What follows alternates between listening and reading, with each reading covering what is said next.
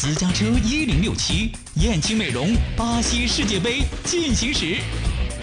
欢迎收听燕青美容巴西世界杯进行时。今天说的是世界杯期间代驾产值超过亿元。世界杯期间，很多人选择去酒吧看球，喝了酒不能开车，于是酒后代驾业务就激增。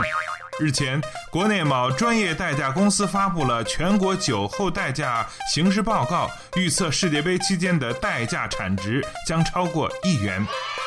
据该公司分析师预测，整个世界杯期间，全国酒后代驾业务数量将达到一百万人次。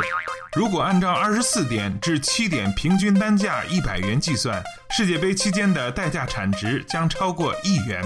从北京时间六月十三号巴西世界杯揭幕以来，该公司已在全国为二十八万多人次提供代驾服务，比世界杯开幕前一周环比增长了百分之三点六。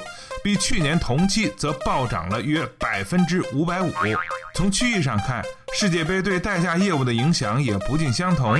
北京、上海、广州、深圳这四大城市的业务量，在全国五十个主要城市的业务量占比达到了百分之七十八。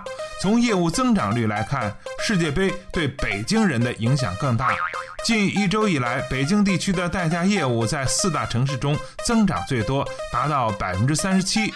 近期酒后代驾业务最具世界杯特色的变化是业务时段，二十四点之前的业务占比下降，二十四点至次日的七点业务量由百分之十二点九增长为百分之二十八，可见不少球迷是在酒吧、球迷广场等处熬夜观看完比赛后选择了代驾。